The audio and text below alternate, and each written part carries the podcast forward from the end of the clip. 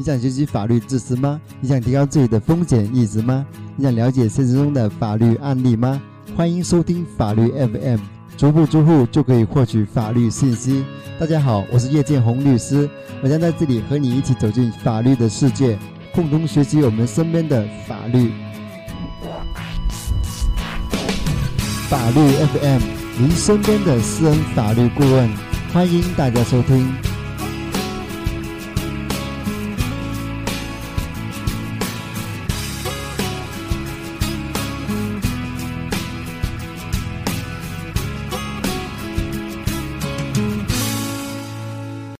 大家好，欢迎收听法律 FM 第二十二期节目，我是你的朋友叶建红，你还好吗？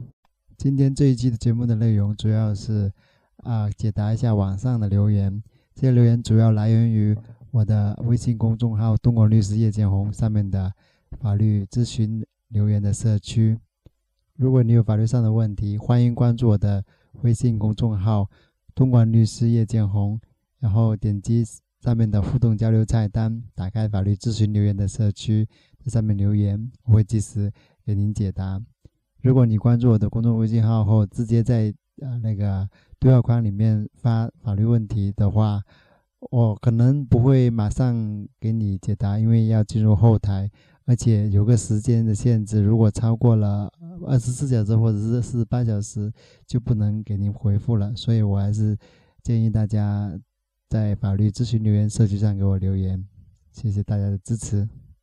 下面我们来看第一个留言，一个叫梦琪的网友说：“我的孩子的爸爸现在不要我们了，把我电话拉黑了，发 QQ 也不理我们，我们没有结婚证，我想起诉，从何做起？我该怎样解决这样的事情？”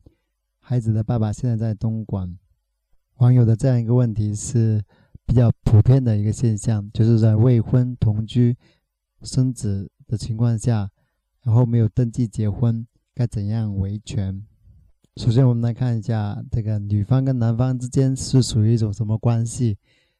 双方未登记结婚，在法律上称为同居关系。一般的同居关系可以啊，不经过法院就可以直接啊，双方分开就可以了。但是，一旦涉及到财产以及子女的抚养，这个必须要双方协商一致。如果不成，协商不成的话，就要向法院起诉，由法院来裁决。本案的同居关系涉及到啊一个子女的抚养问题。虽然小孩是非婚生小孩，但是他与婚生小孩是具有相同的啊权利义务的。男方是有法定的抚养责任。因此，女方可以向男方的户籍所在地或者是居住地起诉，请求法院处理同居关系的财产纠纷或者是子女抚养。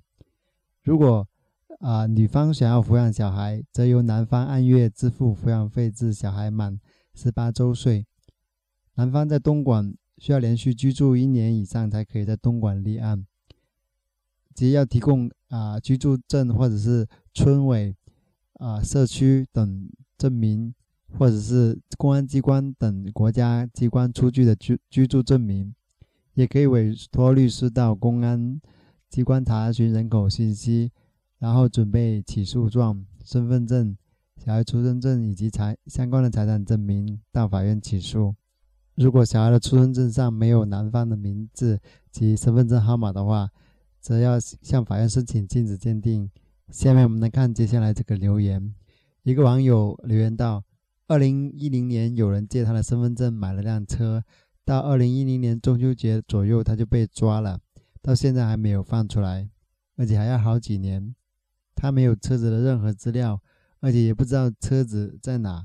他的问题是，如果现在要跟这个车子脱离关系，应该怎么办？要解决这样一个问题的话，我建议是有两种途径。第一种是协商。”去找到这个买车的人的家属，然后协商处理这辆车，呃，签一份协议，把车过户给他们。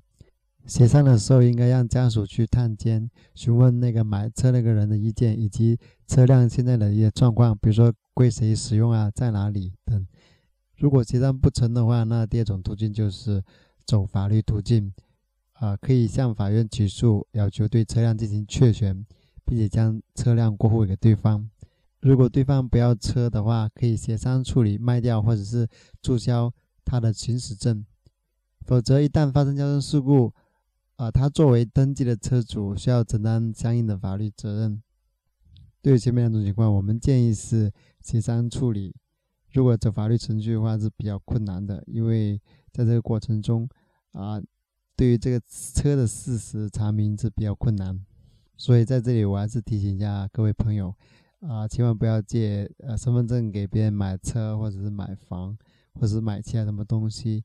一旦发生纠纷的话，这个是会呃面临许多的的风险。下面我们来看下面一个咨询的留言，一个叫曼陀罗的朋友咨询，他一个朋友，二零一四年十二月底订的车，因为 4S 店当时没有现车，导致目前仍没有提车。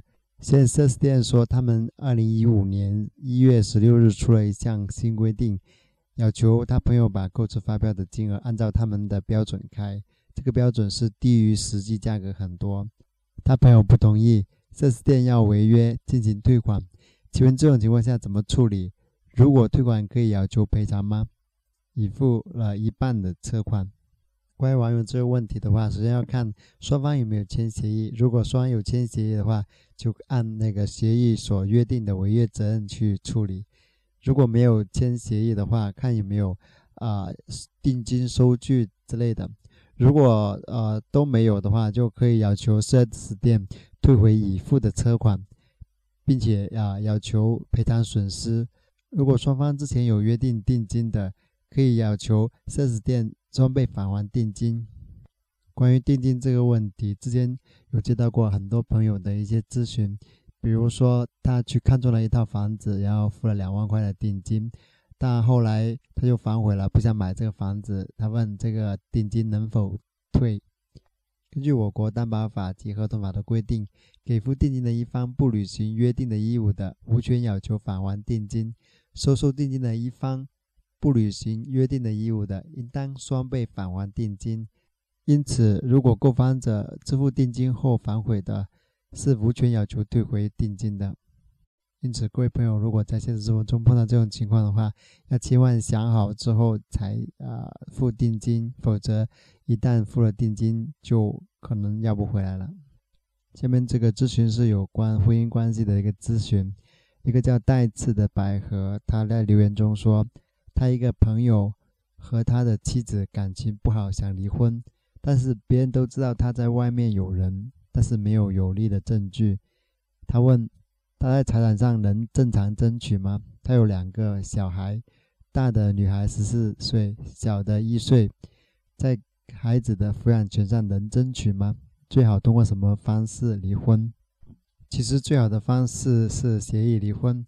就是双方到民政局去啊办理离婚手续，但是如果协方不成的话，就要起诉到法院，由法院来判决。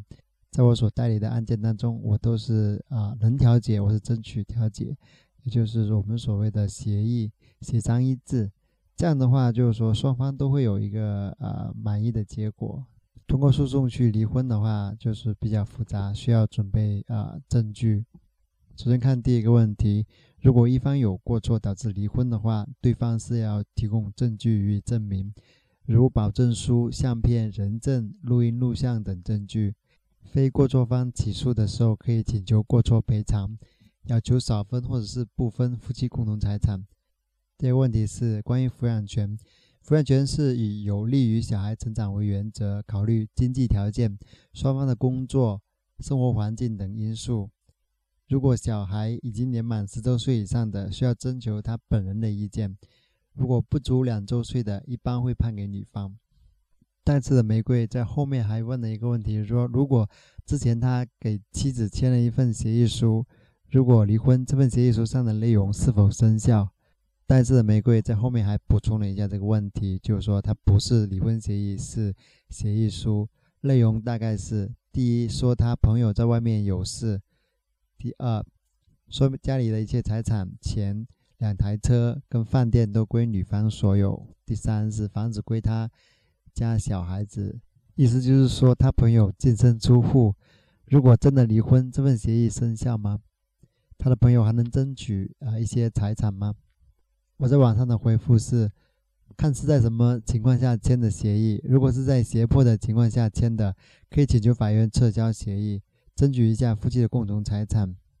像本案中的这个协议，如果站在男方的角度上去考虑这个问题的话，是可以啊请求法院撤销这个协议。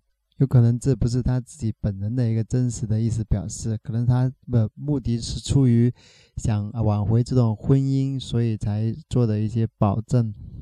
不过在司法实践中，还是要看法官怎样根据案件的事实和证据去做一个啊裁决。对文中所提到的一个协议书，我补充啊一点，就是关于离婚协议的。如果是以离婚为目的的一个离婚协议，如果没有到民政局去办理这个离婚手续的话，这个离婚协议是不生效的。所以提醒一下各位，如果说你双方有什么争议的话啊，最好不要以离婚协议这个啊形式去确定。最好有一份，比如说财产啊约定啊，这样是可以的。这样在夫妻存续期间是可以约定财产的归属的。这样的话，对于如果真的要离婚的话，在法律上可以认定这个啊财产约定是有效的。